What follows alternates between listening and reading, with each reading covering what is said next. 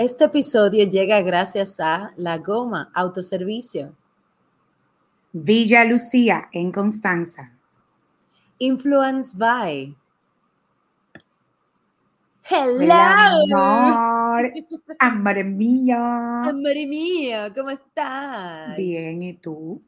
Muy bien, muy contenta. Yo cada día, o sea, cada carrera para mí tiene algo diferente, tiene su magia y yo como fanática de la Fórmula 1 eh, estoy cada vez más emocionada porque también el tiempo da la razón y, estamos disfrutando de una temporada que si bien hay una supuesta dominancia de una, de una escudería y de un piloto en específico, no ha faltado drama, no ha faltado emoción, no ha faltado obstáculos. Incluso yo pudiera decir que más aburrida fue el Gran Premio del 2021 porque nada más era entre dos pilotos y esta vez yo siento que es entre todos contra todos.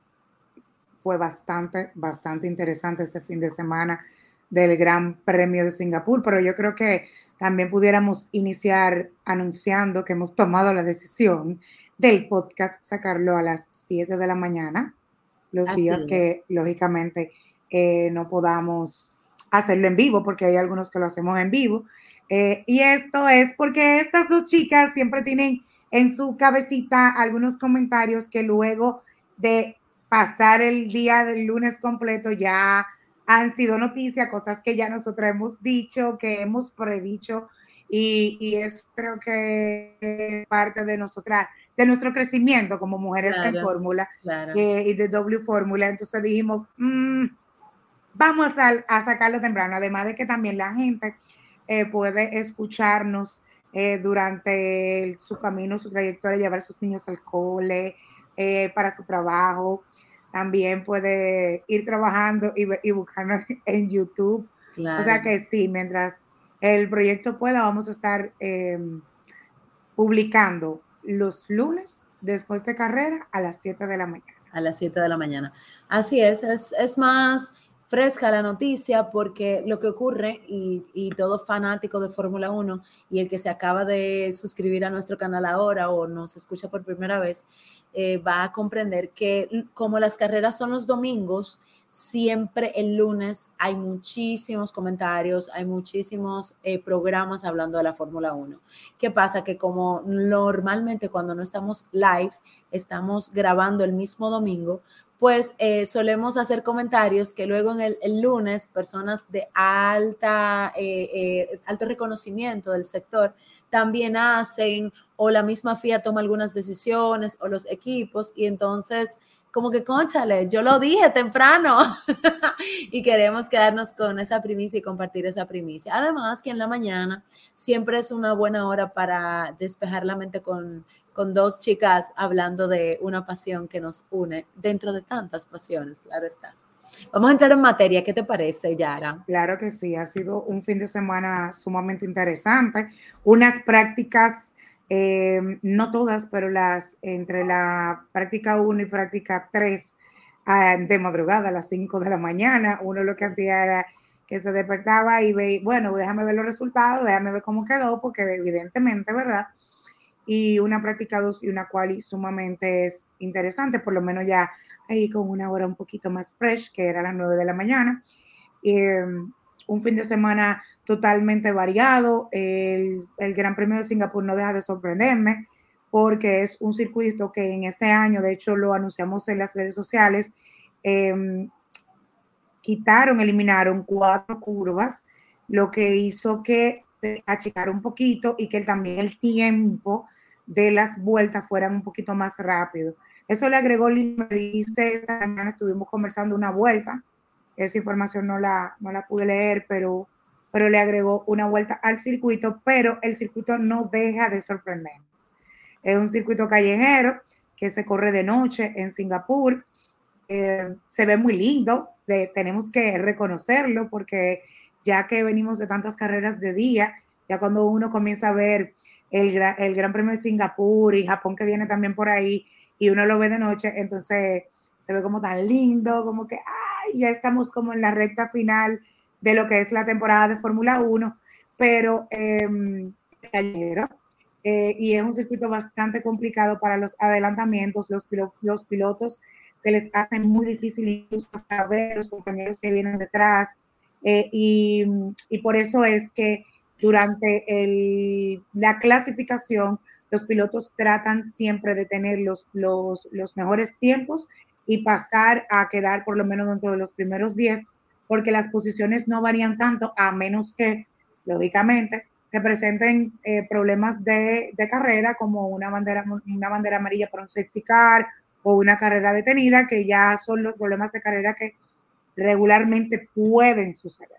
Pero como los equipos siempre piensan en todo, pues entonces si tú sales adelante, pues entonces tú como que va ganando ventaja. Y eso pudimos ver en el fin de semana en el Gran Premio de Singapur. Un equipo de Red Bull que lamentablemente le fue mal desde la primera práctica, no tuvieron buenos resultados, la gente tenía esperanza de que no, en la segunda, en la tercera, pero cuando se veían, iban pasando las prácticas, entonces se veía eh, lamentablemente que había un problema real con los monoplazas y sobre todo que yo hablaba con Lili, entiendo que también debemos de saber y conocer que por más bueno que esté el carro, hay circuitos en que lamentablemente los monoplazas no funcionan igual por más bueno que esté Red Bull, por más tiempo de buena racha que, tenga durante toda la temporada. O bueno, este fue el circuito en el que ellos lamentablemente no les fue bien y también, como, como en las carreras pasadas, y sobre todo pudiéramos mencionar el ejemplo de Checo Pérez, que fue quien ganó ese circuito el año pasado, que lamentablemente no se vio ni cerca de, de estar en las primeras posiciones. No, para nada. La verdad es que Baku, em, que Baku, pensé en Baku, por, hablamos de Checo, me, fui para atrás. La verdad es que Singapur es, un circuito que como todo circuito callejero pone eh, a prueba la mentalidad del piloto, pone a prueba la estrategia del equipo, sobre todo la estrategia cuando se trata de entrar a los pits para los cambios de goma. Porque además de todo, la degradación en Singapur es muy marcada. Entonces tuvimos un fin de semana donde los Red Bull estaban drifting, o sea, estaban eh, barriéndose. Incluso tuvimos a un Max que le decía por radio al equipo si estuviéramos en, eh, si estuviera yo haciendo una carrera, una competencia de drift, yo ya hubiese ganado, yo fuera el campeón, porque se barría el carro. Entonces, evidentemente, pues eh, según me informaron, no he validado esa información. Ojalá si hay alguien que lo pueda validar, pues se lo voy a agradecer. También es un circuito que suelen los vehículos subirlo un poquito y Red Bull no subió. Entonces eso hacía que tuviera cierta desventaja también. Sin embargo, Yara, ya sabemos, o por lo menos yo como fanática de Max Verstappen, desde que vi el desempeño en las tres prácticas y esa quali donde se descalificó, que no llegó a quali 3, eh, yo entendí que quizás este no iba a ser el fin de semana y luego de ver las declaraciones que hicieron post la quali, sentí que ellos estaban claros que este no era un buen fin de semana. Entonces, eh, tomando eso en cuenta, yo en lo particular me dediqué a disfrutar los demás equipos y el desempeño. ¿Por qué? voy a ser muy honesta, cuando estaba la dominancia de Mercedes y Lewis Hamilton, porque Mercedes sigue dominando, aunque usted no lo crea, y eso lo vamos a ver en la tabla de las escuderías en un rato. Pero, y les voy a explicar por qué digo que sigue, que sigue dominando. No es que esté en primer lugar, voy a explicarle por qué. Pero cuando vivimos esa etapa donde estaba el dueto, campeones, o sea, campeón, subcampeón y escudería, yo, yo decía que era muy obvio que iba a ganar, entonces yo quiero ver qué pasa en los otros lugares, qué pasa cuando, cuando, y yo decía, ¿qué pasaría si Hamilton no corre? ¿Te acuerdas, Yara? ¿Quiénes quedarían? Es que si Hamilton no estuviera en la ecuación, los podios fueran diferentes. ¿Tú te acuerdas, Yara? Claro. Entonces es lo mismo. ¿Qué iba a pasar esta carrera donde ya Red Bull no estaba dominando? Sabíamos que Max no estaba dominando, sabíamos que el carro no estaba respondiendo, sabíamos que Checo tampoco iba a responder, porque imagínense ustedes, si Max no pudo, Checo menos. Lamentablemente, duélale a quien le duela. Entonces, em, yo quería ver quiénes iban a aprovechar esa, esa, esa, esa tardanza, vamos a decirle así, o esa ventaja de que el equipo que ha dominado durante toda la temporada no estuviese dominando, quién eran los equipos que iban a tomar el control. Y qué sorpresa, Yara, para Lili, siendo muy honesta también, fue que Ferrari logró lo que no, había logrado desde el año pasado. Lo que me lleva a la siguiente conclusión, Yara. Y recuerden que Mujeres en Fórmula también habla desde el expertise de sus eh, hosts, de las dos, no necesariamente técnico, y ahora hablo como coach. Yo siento, Yara, ¿ok? Que la predisposición de los equipos de los y de los pilotos a la dominancia de cualquier otro equipo, Red Bull, Mercedes, lo que sea, hace que ellos no tengan la confianza y no desarrollen su verdadero potencial. Y sé que va a haber comentarios aquí en contra, que me van a decir que yo estoy loca y miles de cosas más. Digan lo que usted quiera. Esa es mi percepción. Porque yo quiero saber por qué no hemos visto a Ferrari actuar de la forma en que actuó hoy, anteriormente, en esta temporada, no en la de Binotto. Binotto no entró en la ecuación. Ahora, el equipo de ahora, porque ahora lo está logrando y no lo ha logrado durante toda la, temporada, o sea, antes de, estas, antes de esta carrera. Pero ¿qué pasó con McLaren? ¿Y qué pasó con Mercedes? Señores, hoy hubo una pelea, pero una cosa más linda entre Mercedes, McLaren y Ferrari. Hoy hubo una competencia atroz Hoy, hoy se vivió, domingo, una carrera entre diversas escuderías. Vimos a un Williams desempeñarse mejor. Vimos a un Alfa Romeo desempeñarse mejor. Y vimos al rookie del momento, que no debería de llamarse el rookie porque él no forma parte oficial de la, o sea, él no es del, él no es el piloto oficial de los contratados, de, los contratados, pero sigue siendo un rookie porque es el más pequeño, o sea, es el más nuevo.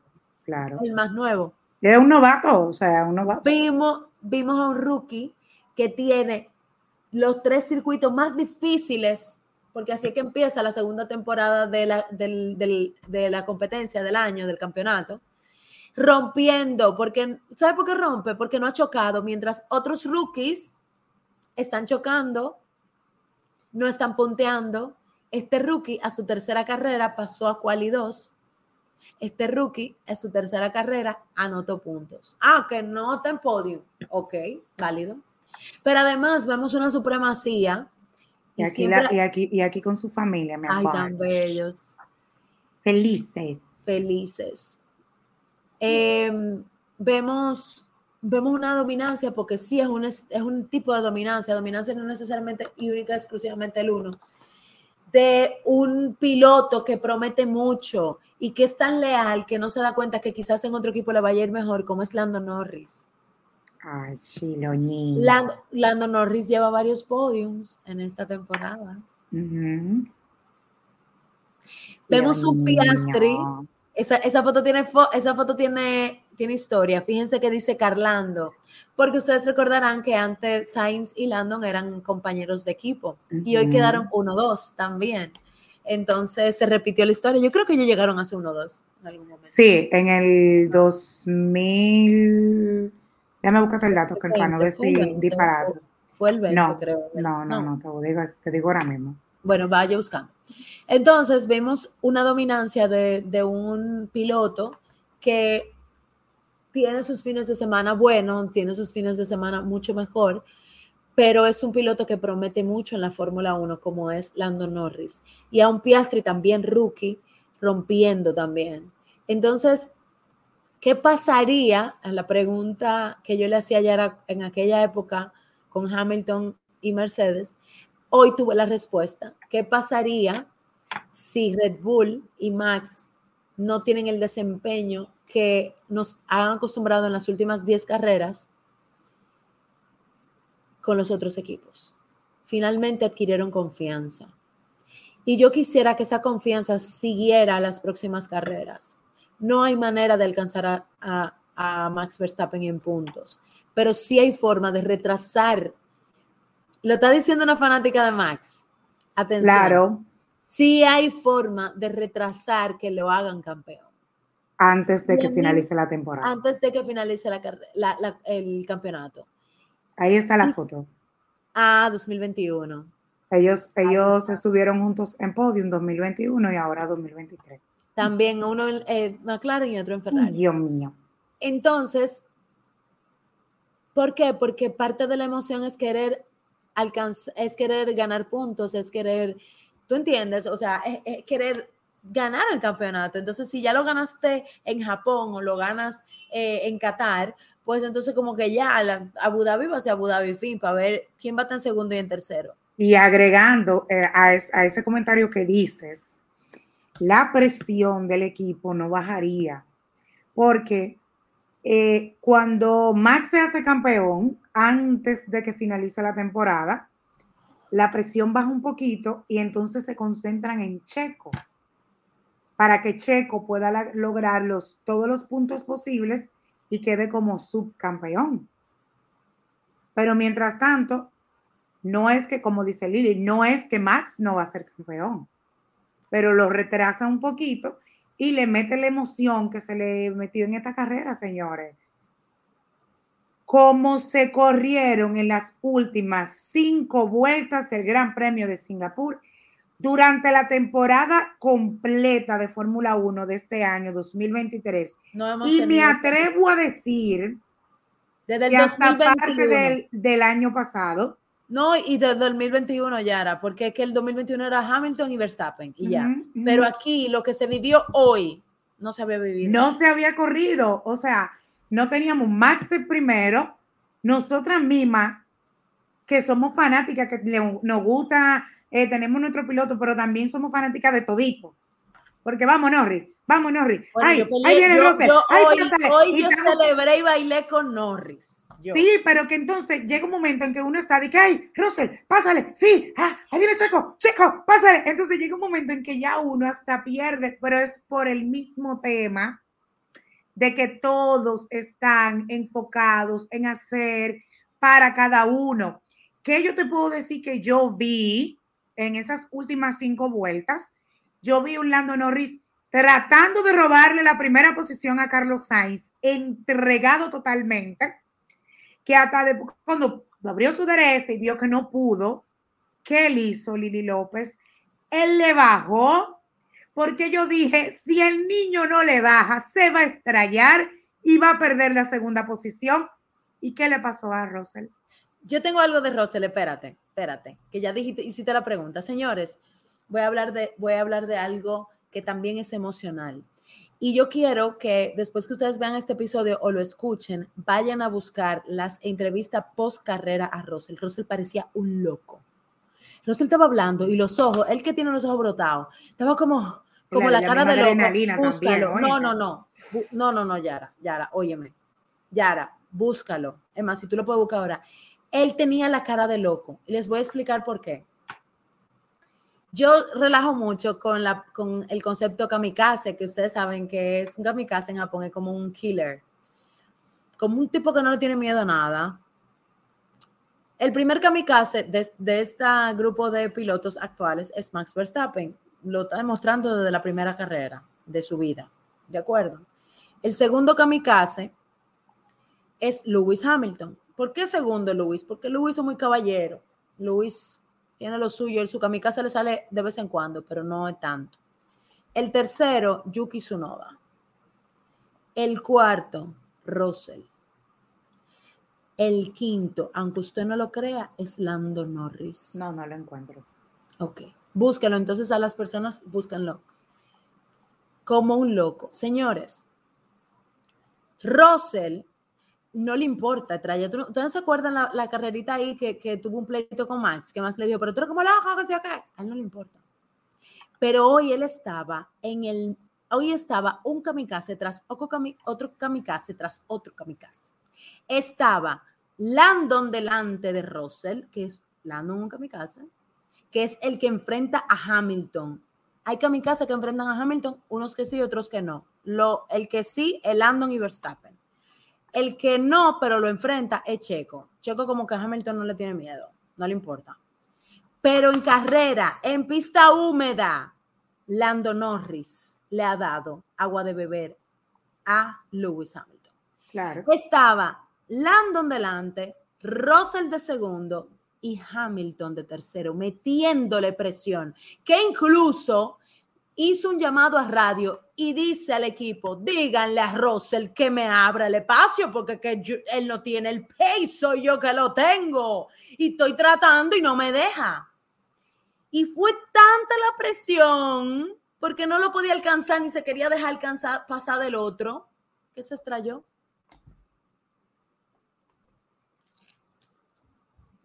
Los que están en, en audio pueden entrar a a YouTube, que acabamos de poner la imagen, em, yo lo que siento es que él perdió el control porque desgastó mucho los neumáticos. Si tú te fijas aquí, en esta parte, mira cómo estaban los neumáticos. Entonces, él se barrió contra el, en esa parte y por eso fue que, bueno, en esta imagen, y por eso fue que que se perdió el control del monoplaza y finalmente chocó aquí y mira aquí en los neumáticos cómo se le ve. No, no, no, no supo tener el control en esa parte.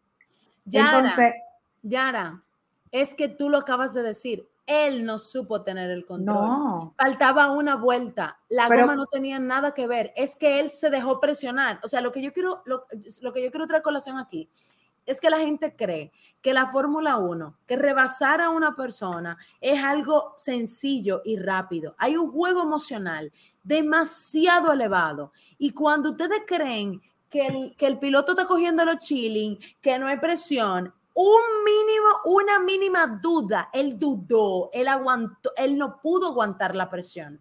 Y eso hizo que si la goma está desgastada, como bien Yara lo acaba de mencionar y lo que no están viendo en YouTube, vieron la imagen que Yara publicó también, aquí, es verdad que estaban desgastadas, porque cuando estábamos hablando de, este circuito, que fue lo primero que dijimos? Que es un circuito que desgaste, que tiene un, un, desgaste de gomas, ¿verdad? Que es normal, una degradación. Pero si a eso tú le sumas, mi hermano, faltan dos vueltas, deje que pase su compañero que tiene mejores gomas, que tiene mejor pace. Como quieres, estás en podium, perdiste el podium y la carrera completa no ganaste ni un punto. Y, por eso fue que comencé el comentario con Norris para terminar con ese de George Russell, que Norris inteligentemente al ver que ya después que abrió DRS no le pudo pasar Sainz, oye, me dije, espérate, yo estoy en segundo, yo no voy a degradar, más mi neumático y ya yo voy a llegar, yo lo que tengo que tratar de bloquear este para que no me pase. Y él peleó con Russell, pero Russell no le bajó entonces, ¿qué le pasó a Russell que no fue inteligente? Que independientemente de todas las situaciones que se le hayan podido presentar en ese momento para chocar, que si el neumático, que si no le bajó, no fue inteligente, no dijo, espérate, que yo estoy en tercero, déjame pelear con mi compañero. Si eso es lo que quiere, déjame pelear para no dejarlo pasar, porque ya lo que falta es una o dos vueltas. Se estrelló literalmente ni una cosa ni la otra. es otra. y el pique que tenía ese chamaquito, porque tú dices lo de la entrevista, pero yo lo pude ver hasta el momento, o sea, como finalizó la carrera y ya. El pique que ese muchacho tenía cuando se estrelló es grande. Entonces, una cara de loco, le tiene que servir, cara de loco. Claro, eso le tiene que servir a, a todos los pilotos de experiencia. Nosotras somos fanáticas y yo iba diciendo, ya no forcen más, coño, tan buena la piña, pero ya no forcen más, que lo que va al más es un problema. Pero que lo vimos en la carrera pasada con Sainz y Leclerc, que Sainz le dijo, pero, pero lo, lo clavo de Cristo, o sea, tranquilo, déjenme llegar. Ya yo estoy tercero, ya. Ya, mira, pero oye lo grande, y ahí fue que Red Bull también dio una, dio una lección. Red Bull da una lección. Red Bull sabía que no iba a ganar, no iba a quedar en podium. Red Bull lo sabe. ¿Qué hace Red Bull? Bueno, déjame yo quedar entre los 10. Yo tengo que buscar las mejores posiciones para ganar puntos. Ahora mismo Lo que necesitan los equipos, tanto los equipos, y cuando me refiero a los equipos me refiero a la escudería y al piloto, son los puntos. Y eso la gente tiene también que terminar de entenderlo. Se está corriendo, evidentemente, para un primer, un segundo, un tercer lugar. Obvio, Araña. Yo quería que ese podio hoy Lando quedara en primero. A mí me cae bien Sainz, pero yo quería, si a, si a lo que yo quería íbamos, yo quería a Landon en primer lugar, que rebasara en la última vuelta y rompiera. No lo logró, pero al menos estuvo en el podio. Tú tienes que garantizar tus puntos. Tú tienes que garantizar que el equipo se mantenga en una muy buena posición. Ahora mismo, Lewis Hamilton no ha ganado un, un podium en primer lugar todavía en esta temporada. Ni el año pasado tampoco. No. Sin embargo, Yara, en el standing, ¿quién es que está en tercero?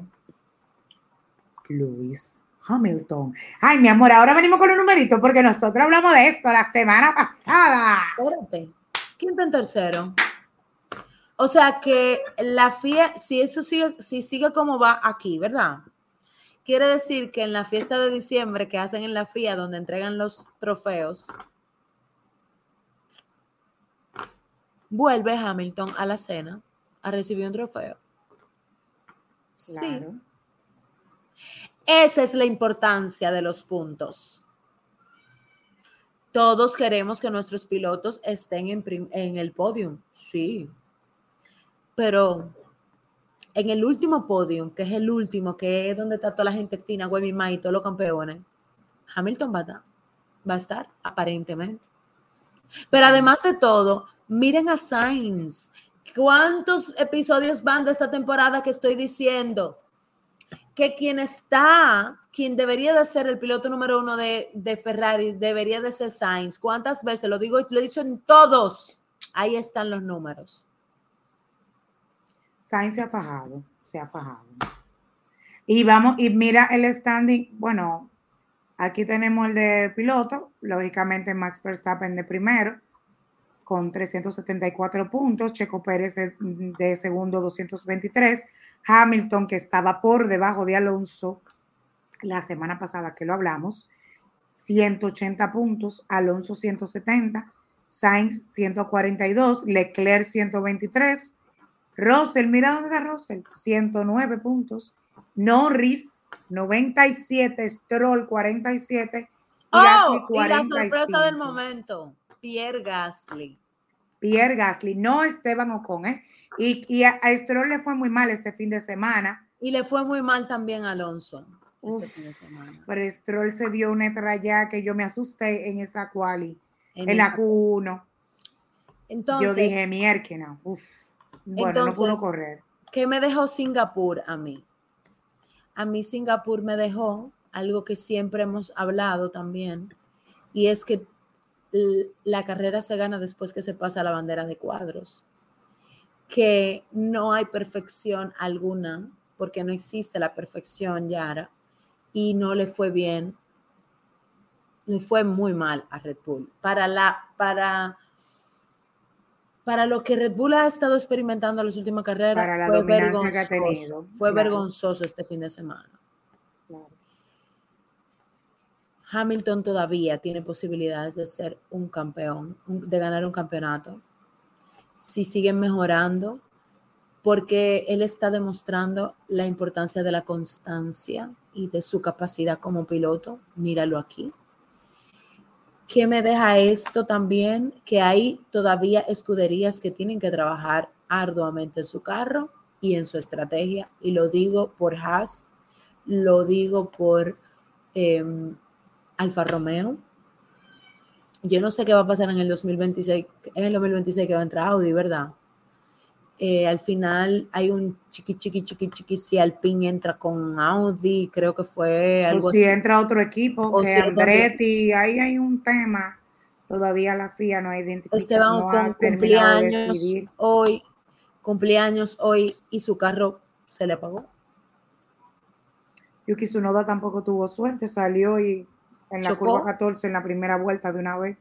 Yuki se, está, se está jugando que Lian lo sustituya.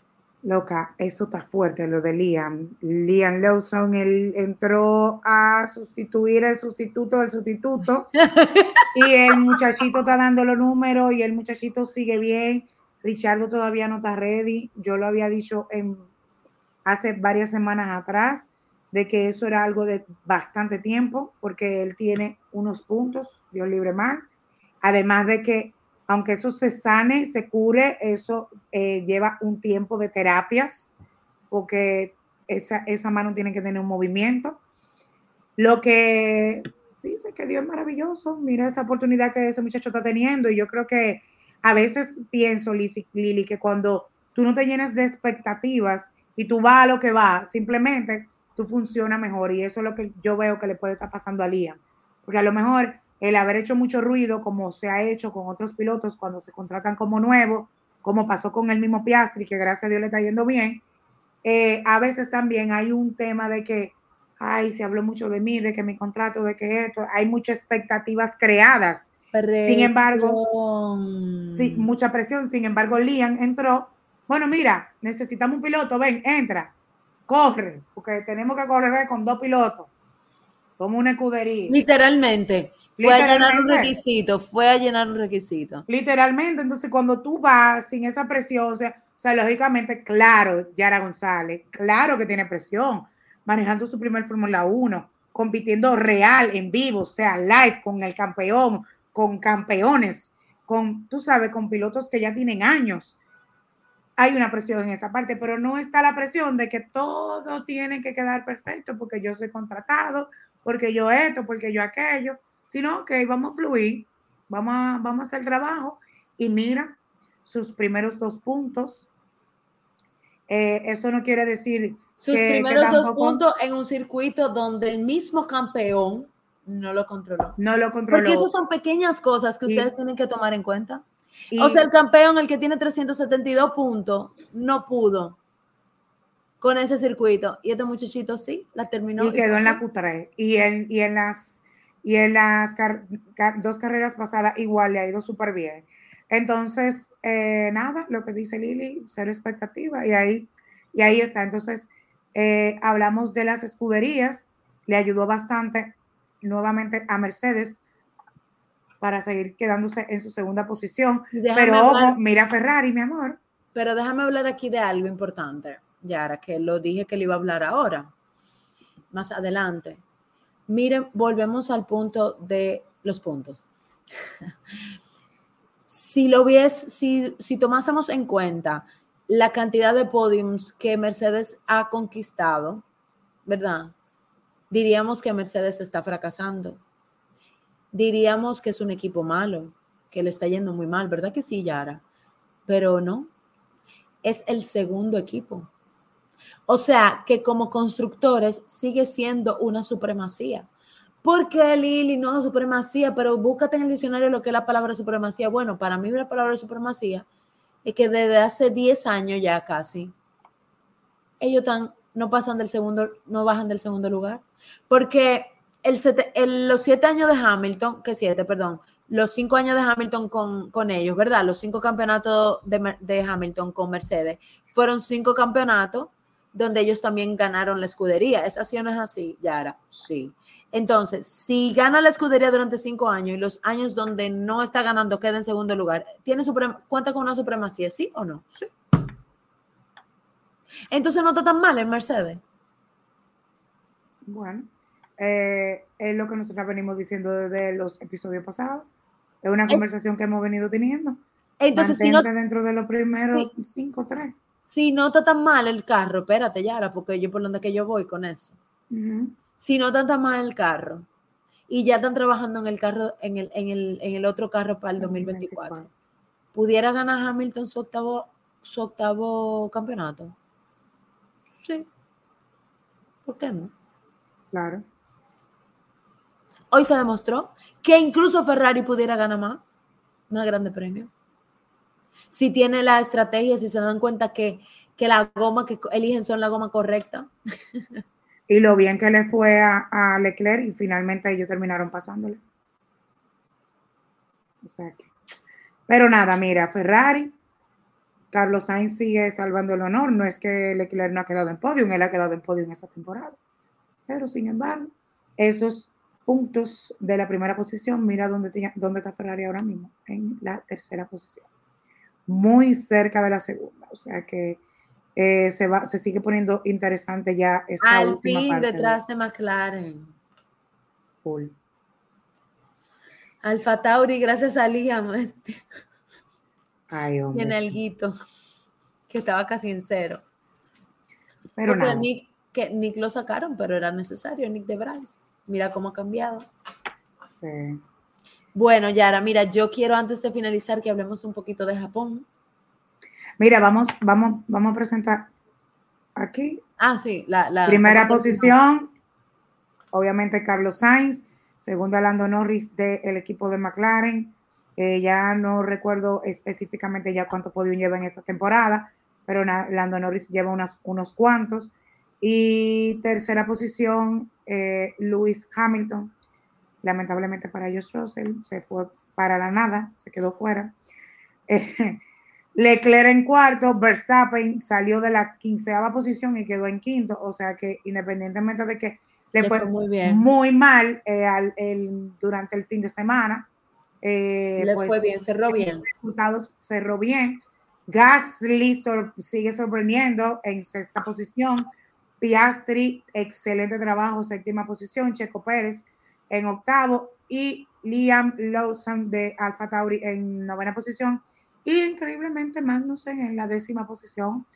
Eh, pensábamos que íbamos a tener un Alonso por lo menos dentro de los primeros 10, bueno, pues. pero eh, fue un fin de semana sumamente eh, diverso, por decirlo así.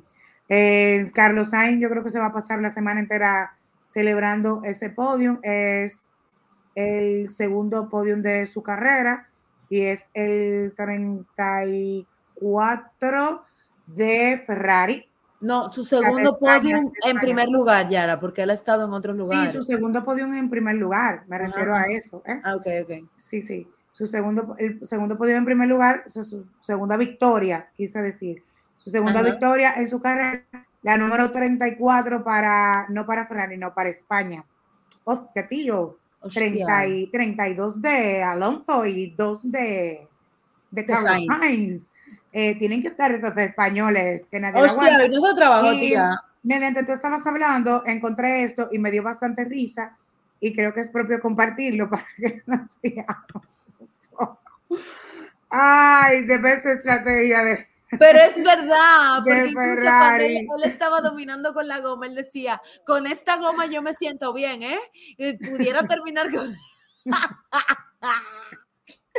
Mala suerte para Leclerc, que al principio de la carrera, cuando entraron a, los pits, tuvieron que detenerlos por unos minutos porque había un tráfico grandísimo en el área del pit line y, todos nos pusimos en contra porque pensábamos que era de los errores que comete Ferrari. Eso yo lo tengo en duda todavía.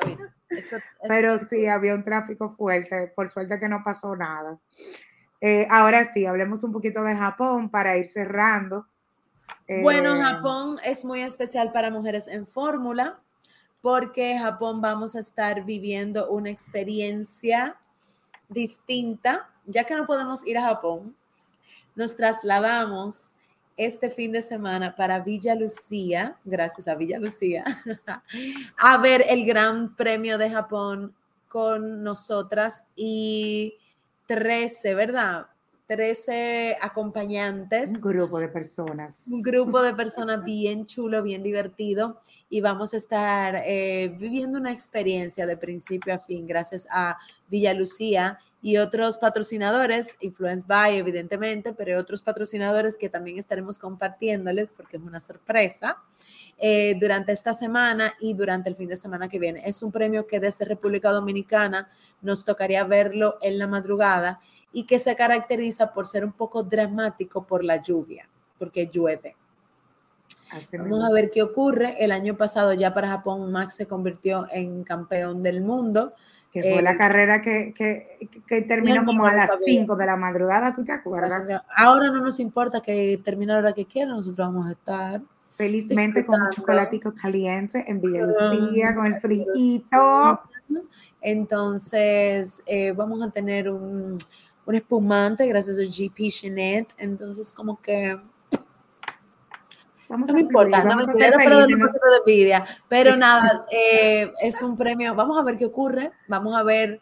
Yo espero que ahora con esta, ya era con esta sensación de esta carrera, justamente del día de hoy, donde pudimos observar que otros equipos podían dar una oportunidad, bueno, pues yo estoy esperando un Japón bastante dramático.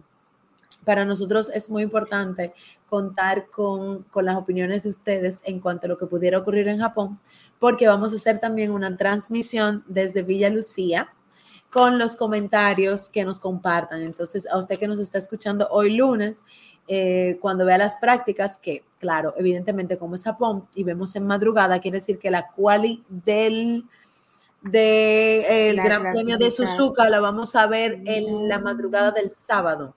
Del, del viernes. sábado. a la, la La que yo dije, la cual es práctica. La cual. La quali es la madrugada del sábado. Ajá, sí, del sábado, perdón. Y las, las, prácticas es en la madrugada del viernes. Es un tema del cambio de hora. para que entiendan. 12.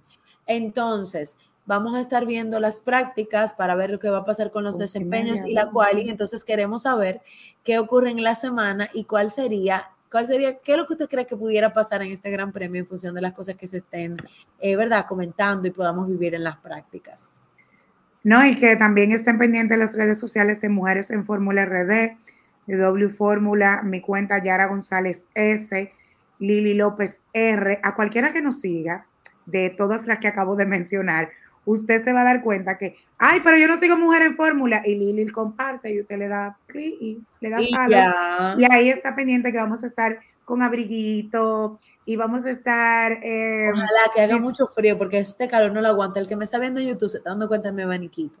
Sí, disfrutando también, vamos a disfrutar de un rico sancochito que nos van a preparar en Villa Lucía. Vamos a compartir con oyentes de, de doble fórmula y también con personas eh, del mundo de, esta pasión que, nos gusta mucho, fanáticos de la Fórmula 1, y vamos a pasar un momento bien chulo y bien divertido que Influenced by ha preparado un cronograma que estamos de actividades, actividades eh, y gracias al patrocinio de verdad de, de, nuestra gente de Villa Lucía.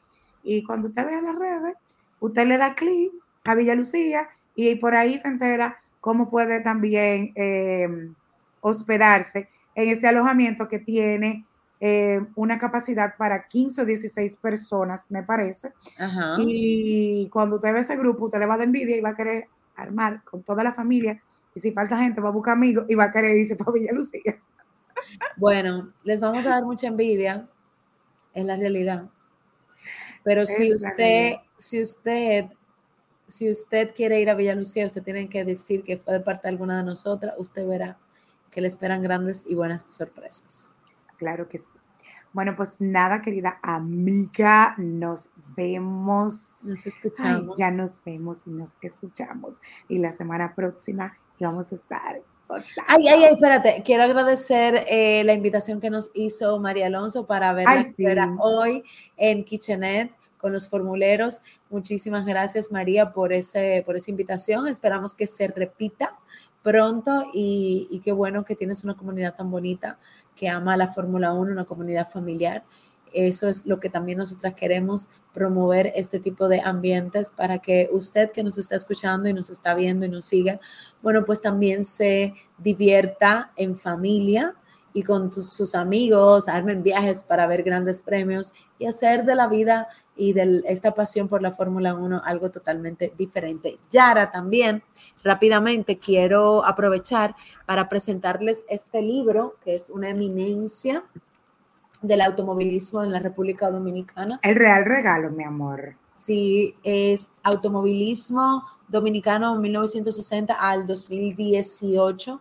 Es una compilación de la historia del automovilismo aquí en República Dominicana eh, contó con la dirección del eh, señor Juan Ernesto López Olivier como una manera de honrar a estas personas, eh, a las personas que se han involucrado en el mundo de, del automovilismo en República Dominicana.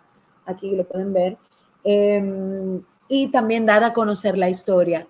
Este libro de forma muy especial, Yara, para mí es el doble de especial porque eh, las ventas de este libro son recaudación de fondos para ayudar al oncológico y también para ayudar al, a la Fundación Nido para Ángeles, que es la fundación eh, para niños que tienen eh, un trastorno, una deficiencia cognitiva, que nacen con eso.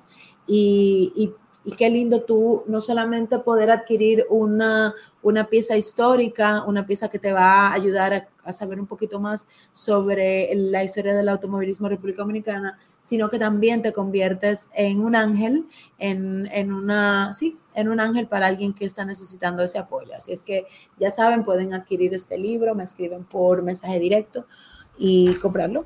Y comprarlo, estamos apoyando. y ahí, apoyan exactamente.